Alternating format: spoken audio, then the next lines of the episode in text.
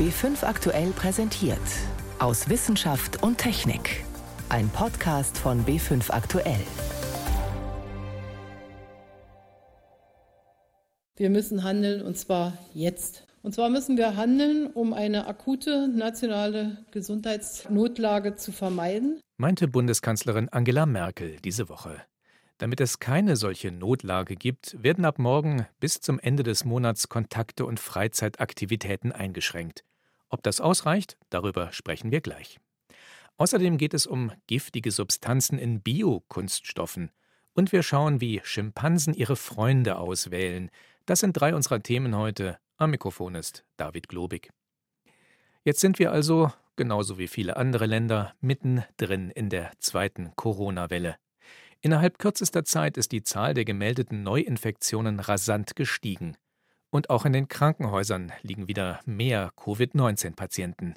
Deshalb gibt es ab morgen für vier Wochen einen erneuten Lockdown, zumindest einen teilweisen. Doch wie geht es danach weiter?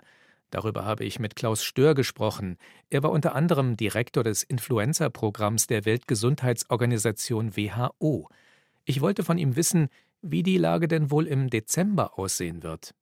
Fundamental werden die Ingredienzien für eine Pandemie immer noch da sein. Virus, Winter und äh, empfängliche Personen. Wir hoffen mit den Maßnahmen, die jetzt eingeleitet werden und die funktionieren ja auch nur, wenn jeder mitmacht. Wir hoffen, dass wir dann die Anzahl der Fälle vielleicht bei 15, 20, 25.000 halten können.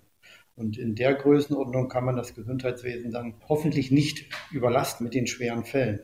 Wenn wir darüber hinaus kommen würden, dann würde das Ultima Ratio sein, noch strengere Maßnahmen zu empfehlen. Aber es hängt eben von uns jedem selber ab, wie wir helfen, die Infektkette zu unterbrechen. Und ich hoffe, dass im Dezember tatsächlich mit den Kontakteinschränkungen, die wir jetzt haben, auch über die Runde kommen werden und nicht die Zügel noch mehr anziehen müssten. Aber wie müsste es weitergehen, damit wir nicht in so einen ständigen Kreislauf hineingeraten von herunterfahren, wieder öffnen, erneut herunterfahren und so weiter? Es ist auch eine mentale Hürde, die genommen werden muss. Letztendlich müssen wir alle akzeptieren, dass in diesem Winter sehr hohe Fallzahlen auftreten werden und die können wir nicht unter Kontrolle bekommen, wenn nicht die Kontaktbeschränkungen bleiben. Also man wird den ganzen Winter hindurch, bis es warm wird, sicherlich bei seiner Freizeitgestaltung große Abstriche machen müssen. Das wird durchgehend so sein. Ende November, Anfang Dezember müssen wir sehen, wie die Fallzahl sich entwickelt hat. Und es kann sich jeder ausrechnen, dass wenn die Fallzeit weiter steigt, dass man die Maßnahmen sicherlich verstärken müsste. Und wenn sie fallen, dann kann man sicherlich langsam wieder nachlassen und sehen, wo man sich einpegelt bis zum Ende des Winters, dass diese schlimme Situation nicht eintritt, dass vielleicht Menschen nicht mehr im Krankenhaus aufgenommen werden können.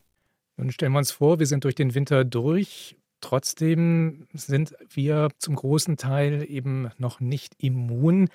Was müssen wir denn dann tun, um die Zeit zu überbrücken, bis wir eine Impfung wirklich für alle haben und auf die Art und Weise eine Chance haben, das Virus in den Griff zu bekommen, zumindest weitestgehend? Der Fokus jetzt in den nächsten Tagen, Wochen, Monaten bis zu Anfang, Mitte nächsten Jahres wird sein, die hochempfänglichen Personen zu schützen. Also das sind alle, die sicherlich über 65 sind, Personen mit chronischen Vorerkrankungen. Deren Gesundheit, deren Schutz muss die absolute oberste Priorität sein. Es geht jetzt also um Altenheime, Pflegeheime, aber vor allen Dingen um das Verhalten jedes Einzelnen, dass die Infektion nicht zu den Älteren getragen wird. Nach dem Winter wird sicherlich wieder Abstand halten, Maske tragen, Hände waschen, helfen, die Infektionsketten äh, langsamer laufen zu lassen. Dann wird ein Impfstoff dazu kommen, sukzessive in kleinen Schritten, der die Risikopopulation schützen wird und ab Mitte nächsten Jahres dann vielleicht auch die äh, Personen, die also kein hohes Risiko haben. Aber das dauert alles noch bis zum nächsten Winter und wir müssen davon ausgehen, dass wenn der nächste Winter kommt, also 2021, dass auch dann wieder neue Wellen losbrechen. Die Hoffnung ist eben, dass der Impfstoff da einen kleinen Beitrag leistet, dass das nicht passiert, aber wir sollten jetzt darüber nachdenken, wie wir in den nächsten Winter, durch den wir kommen müssen, was wir tun können, um zu helfen, dass die wirklich empfänglichen, empfindlichen Teile unserer Population, die vulnerablen Hochrisikopatienten, gut durch den Winter kommen. Wie sehe denn das ganz konkret aus? Wie können wir diese Risikopatienten, diese Gruppen der Verletzlichen wirklich ganz konkret schützen? Ja, in Alten- und Pflegeheimen äh, ist es Top-Priorität durch Testen und durch Empfehlungen äh, die Damen und Herren, die dort leben, natürlich und das Personal, das Pflegepersonal entsprechend zu schützen. Jeder, der die Heime besucht, muss natürlich sich idealerweise testen lassen. Äh, das Personal sollte idealerweise jeden Tag getestet werden zur Mindesttemperatur. Antigentests kommen dann sicherlich auch noch häufiger unter der Woche. Äh, es müssen auch Hygieneregeln, Hygienekonzepte aufgestellt werden. Das ist auch noch nicht ausreichend sicherlich in allen Alters- ähm, und Pflegeheimen der Fall. Die Gesundheitsämter können hier sachlich, inhaltlich und sicherlich auch organisatorische Hilfe leisten. Äh, das ist die wichtigste Maßnahme, die man machen kann, um zu verhindern, dass die Infektion dort hineingetragen wird. Und dann natürlich genügend Intensivbetten zur Verfügung haben, falls doch sich jemand infiziert. Wie kommen wir durch die zweite Corona-Welle? Das waren Einschätzungen des Epidemiologen Klaus Stör. Er hat unter anderem das Influenza-Programm der Weltgesundheitsorganisation geleitet. Die Corona-Krise hat auch jede Menge indirekte Auswirkungen. Zum Beispiel haben wir in den vergangenen Monaten noch einmal mehr Verpackungsmüll produziert als vorher schon. Dabei steigt die Menge ohnehin seit Jahren. In den Müllsäcken und Tonnen landen unter anderem massenweise Kunststoffverpackungen. Darunter sind allerdings auch Biokunststoffe. Das klingt erst einmal irgendwie umweltfreundlich und gesund, eben Bio, aber damit kann man ziemlich daneben liegen. Besonders wenn dieses Bio nicht für biologisch abbaubar steht, sondern dafür, dass die Kunststoffe aus Biomasse bestehen, also aus nachwachsenden Rohstoffen statt aus Erdöl. Denn das heißt leider nicht, dass sie weniger Chemikalien enthalten als herkömmliche Kunststoffe. Eine Forscherin konnte das jetzt nochmal in einer kleinen Studie zeigen. Renate L. berichtet. Statt Erdöl kann man Stärke, Zellulose oder aus Pflanzen gewonnenen Alkohol zu Kunststoffen verarbeiten, nachwachsende Rohstoffe also. Das klingt zukunftsweisend und nachhaltig. Das Prinzip ist immer dasselbe, egal ob Pflanze oder Erdöl. Kleine Bausteine, sogenannte Monomere, werden vervielfältigt zu Polymeren, Polyethylen zum Beispiel. Um daraus eine bunte Tüte oder eine transparente Flasche herzustellen, braucht man allerdings beim pflanzenbasierten Biokunststoff genau wie beim erdölbasierten Kunststoff noch alle möglichen Zusatzstoffe, erklärt Lisa Zimmermann. Sie forscht an der Abteilung Aquatische Ökotoxikologie der Goethe-Universität Frankfurt. Ich habe letztendlich das gleiche Polyethylen, da setze ich dann noch meine Additive zu. Also die Prozessierung ab einem gewissen Schritt ist die gleiche. Und deswegen macht es auch durchaus Sinn, dass man die gleichen Chemikalien auch zusetzt. Die Biologin hat Tüten, Flaschen, Weinkorken und anderes zerschnitten und deren Inhaltsstoffe mit Methanol extrahiert, also herausgelöst und untersucht. Das Ergebnis war sehr ähnlich wie bei ihrer früheren Studie zu erdölbasierten Kunststoffen. Eine unüberschaubare Vielfalt von chemischen Substanzen, die sich gar nicht alle benennen lassen. Im Labortest mit menschlichen Zellen zeigte sich, dass viele der Plastikextrakte gesundheitsschädlich sein könnten. Dabei war kein genereller Unterschied zwischen erdölbasierten und pflanzenbasierten Kunststoffen zu erkennen. Und? Selbst wenn zwei Produkte aus dem gleichen Material hergestellt sind, oder äußerlich komplett identisch aussehen, können sie eine komplett unterschiedliche chemische Zusammensetzung und Toxizität besitzen, was wir so äußerlich nicht erkennen können. Wir sehen auch, es gibt tatsächlich bereits Produkte auf dem Markt, die enthalten keine giftigen Chemikalien. Aber die sehr rabiate Extraktion mit einem Lösungsmittel entspricht nicht dem, was im Alltag passiert, sagt Andrea Hase. Sie arbeitet in der Abteilung Chemikalien und Produktsicherheit im Bundesinstitut für Risikobewertung. Nicht alles, was in Kunststoffen drin ist, kommt bei normaler Benutzung auch raus und ist gesundheitsschädlich. Es hat aus meiner Sicht dann eher im, im, im, Sinne zum Beispiel eines Screenings oder so vielleicht eine Bedeutsamkeit. Also es mag durchaus interessant sein zu gucken, was da alles für Verbindungen drin sind. Ähm, aber wenn es jetzt wirklich um die Risikobewertung, insbesondere mit dem Fokus auf den Schutz von Verbraucherinnen und Verbrauchern abzielt, dann ist halt nicht primär wichtig, was alles drin ist, sondern es ist wichtig, was unter relevanten Verwendungsbedingungen gegebenenfalls aus diesem Kunststoff heraus herausmigrieren kann.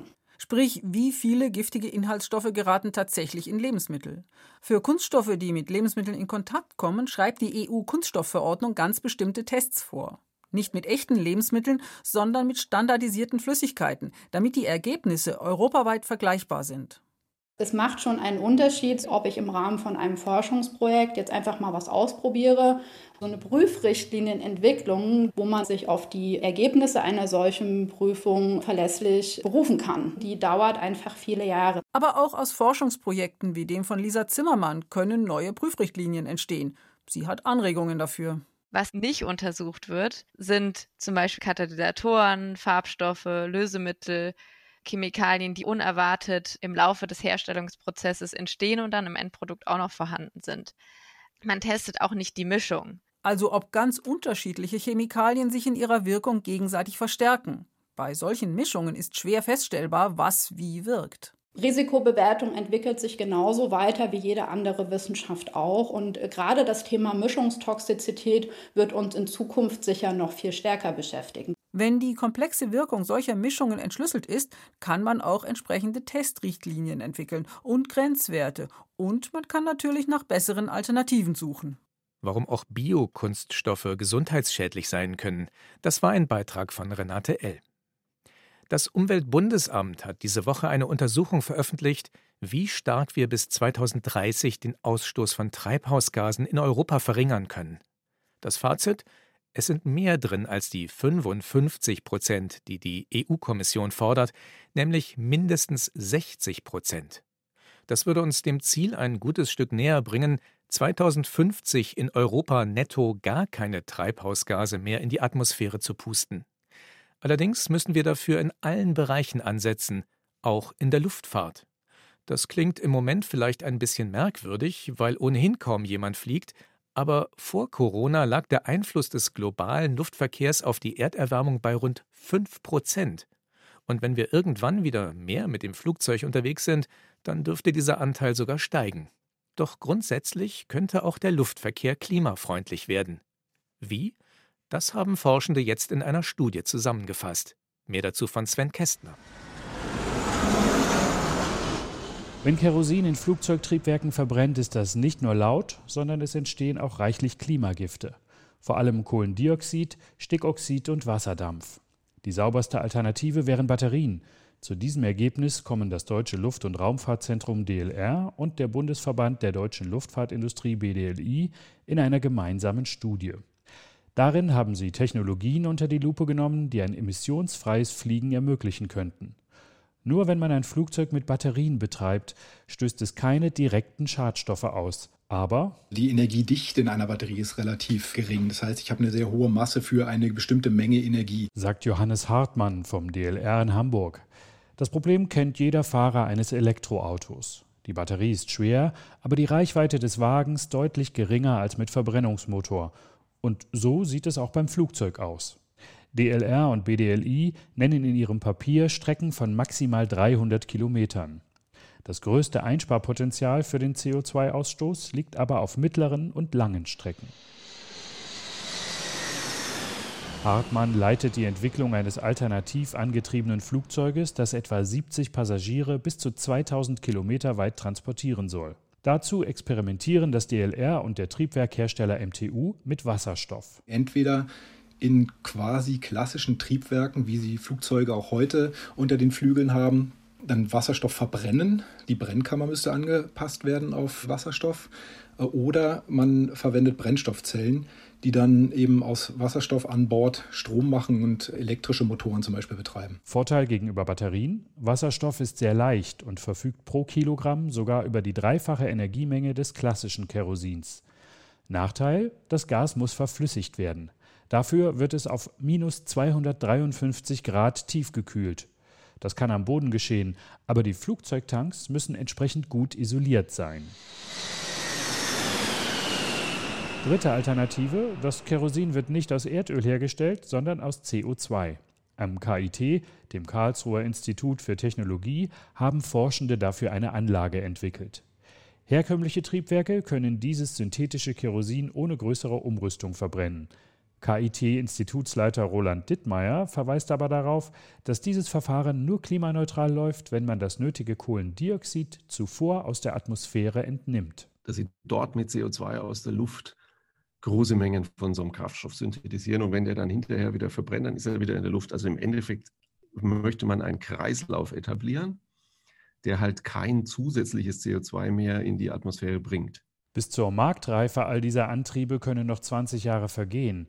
Und dann müssten noch die Flugzeuge umgerüstet oder erneuert werden. Sparsame Triebwerke oder veränderte Flugrouten können schneller helfen, zumindest CO2 einzusparen. Ob Wasserstoffantrieb, Batterien oder synthetisches Kerosin bis 2050 tatsächlich dafür sorgen können, dass Flugzeuge gar keine Klimagase mehr ausstoßen, mit solchen Prognosen sind die Forschenden vorsichtig. Roland Dittmeier. Ob man es jetzt wirklich exakt auf Null bringt oder ob man halt einfach dann doch an anderer Stelle CO2 aus der Luft entnimmt und einlagert, damit die Bilanz netto Null wird, das ist schwer zu sagen. Lambert Schneider vom Öko-Institut hält es für unverzichtbar, dass die Luftfahrtbranche den Klimagasausstoß der Flugzeuge auf Null senkt ohne Ausgleichsmaßnahmen anderswo. Weil wir ja in allen Sektoren auf Null-Emissionen gehen müssen und weil wir noch Emissionen zum Beispiel aus der Landwirtschaft haben werden, die unvermeidbar sind und die senken die Wälder, die wir dann haben, werden wir nutzen müssen, um diese Emissionen auszugleichen. Für kurze Strecken bis etwa 600 Kilometer ist ohnehin die Bahn die bessere Alternative. Sie verbraucht weniger Energie als ein Flugzeug und kommt in vergleichbarer Zeit ans Ziel.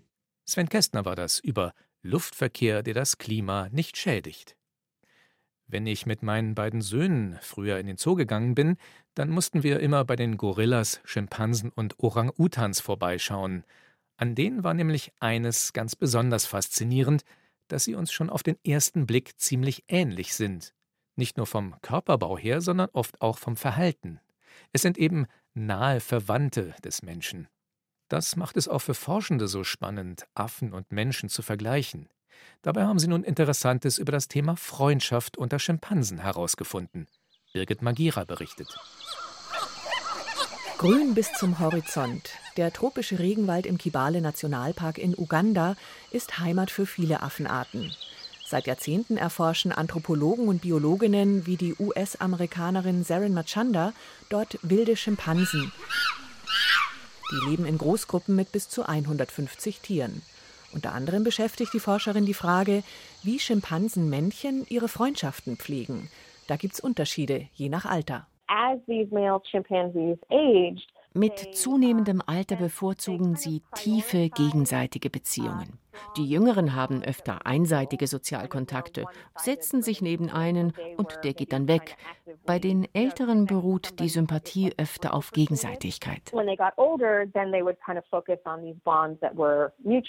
Die Frage ist, wie man die Intensität von Beziehungen messen kann. Menschen kann man befragen, aber Schimpansen? Die Wissenschaftler haben zunächst protokolliert, wie lange und wie oft die Tiere nebeneinander sitzen, die physische Nähe des anderen suchen oder zumindest aushalten. Eine tiefe gegenseitige Freundschaft zeigt sich schon mal darin, dass beide lange nebeneinander sitzen. Umgekehrt kennt man das bei Menschen zum Beispiel, wenn man einen kleinen Bruder hat und er rennt einem ständig hinterher, aber man selbst mag das gar nicht so. Sehr einseitig also. Und bei der gegenseitigen Sympathie betreiben die dann auch intensive Fellpflege. Sie lausen sich gegenseitig. Also sie investieren Zeit, jeder gibt etwas. Gegenseitiges Lausen ist ein sicheres Zeichen für eine gute Beziehung. Die Forscherin sieht da eine deutliche Parallele zu menschlichem Sozialverhalten. Auch hier würden tendenziell die Älteren wenige intensive Kontakte pflegen, während sich die Jüngeren eher um viele Kontakte und ein großes Beziehungsnetz bemühen und auch in einseitige oder oberflächliche Kontakte investieren. Bei den Affen seien die Älteren außerdem ruhiger, weniger aggressiv, zeigten weniger Dominanzverhalten, so Machanda, seien insgesamt einfach netter mit anderen. Welche Rolle dabei zum Beispiel der Testosteronspiegel im Blut spielt oder auch der sichere oder unsichere Status in der Gruppe, sind noch unbeantwortete Fragen. Saron Machanda vermutet, dass erfahrene Männchen meist deutlich besser ihre Emotionen regulieren können. Sprich nicht gleich ausflippen, wenn es stressig wird. Diese Beobachtung teilt Toni Eigner. Er ist Tierpfleger bei den Schimpansen im Münchner Tierpark Hellerbrunn. Im Affenhaus sitzt Willi direkt hinter der Scheibe und schaut halbwegs interessiert zu uns herüber. Er ist der Ältere und Anführer der Gruppe. Dann gibt's noch den Jüngeren, Heißsporn Walter. Der Jüngere, der ist tatsächlich etwas kräftiger als der Gruppenanführer. Allerdings muss man jetzt dazu sagen, der Willi ist einfach der Geschicktere in Sachen Umgang mit den Familienmitgliedern. Er ist einfach diplomatischer, wenn es darauf ankommt. Der jüngere Bruder ist einfach ein ziemlicher Haut drauf, also so ein ziemlicher Rowdy. Und dementsprechend ist da ein freundschaftliches Verhältnis, naja, wenn der Jüngere, also der Beuter, da seine gespinnerten fünf Minuten hat, dann gehen da auch gerne mal die, die Wege auseinander. Aber der etwas stressige Charakter von Walter muss nicht unbedingt etwas mit dessen Alter zu tun haben, so der Tierpfleger. Der sei halt so. In der Wildnis in Uganda ist für die Wissenschaftlerin klar, wer auf der Beliebtheitsskala ganz oben steht. Die Alten. Und das selbst, wenn sie keinen hohen Status in der Gruppe haben. Sie sind beliebt weil sie einfach gechillt sind, vermutet Machanda. Wenn sich einer überlegt, mit wem möchte ich denn befreundet sein? Mit dem Älteren da, der so entspannt ist, oder mit dem Jüngeren, bei dem ich nicht so genau weiß, pflegt er mir das Fell oder beißt er mich doch? Der könnte aggressiv werden. Also bei dem Älteren weiß ich, woran ich bin. Die Beliebtheit des Älteren kann schon damit zusammenhängen, dass der seine Impulse besser regulieren kann und ausgeglichener ist. Ob man hier auch Parallelen zu menschlichen Männern ziehen kann, da ist die Forscherin skeptisch. Die menschliche Psyche sei dann doch noch mal deutlich komplexer als die der Schimpansen. Wie Schimpansen ihre sozialen Kontakte pflegen, das war ein Beitrag von Birgit Magira. Vor einer Woche ist die Sommerzeit zu Ende gegangen. Damit wird es jetzt eine Stunde früher dunkel als noch vor ein paar Tagen. Die Sonne geht nun schon gegen 17 Uhr unter. Ich muss mich erst wieder dran gewöhnen, aber einen großen Vorteil gibt es. Man braucht nicht mehr so lange zu warten, bis sich der Blick in den Sternenhimmel lohnt. Was es diesen Monat dort zu entdecken gibt, weiß Yvonne Meyer. Der Klassiker am Novemberhimmel, die Herbststernbilder. Einerseits die Wasserwesen, die Fische und der Wassermann und das Herbstviereck Pegasus. Das ist ganz markant hoch im Süden des Nachthimmels mit seinen vier hellen Sternen fast quadratisch angeordnet.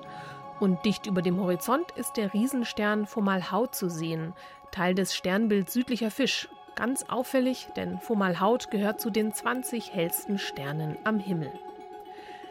Doch es gibt auch fallende Sterne, also Sternschnuppen zu sehen. Besonders zu empfehlen die Tauriden. Die scheinen im Sternbild Stier zu entspringen. Um den 12. November kann man die sehen.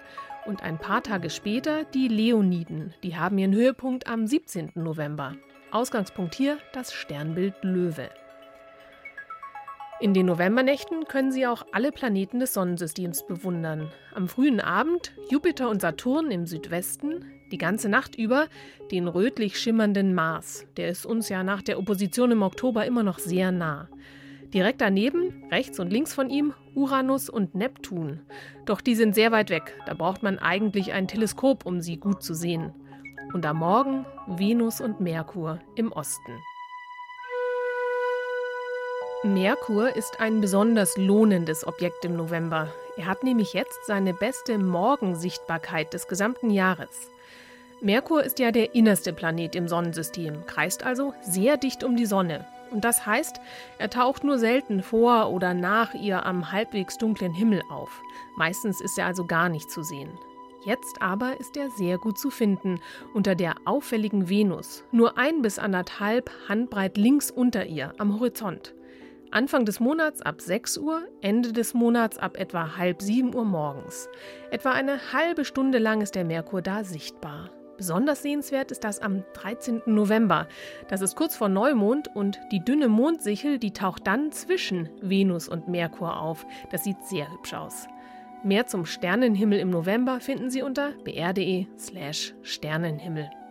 Das waren Tipps von Yvonne Meyer für den Blick in den Nachthimmel.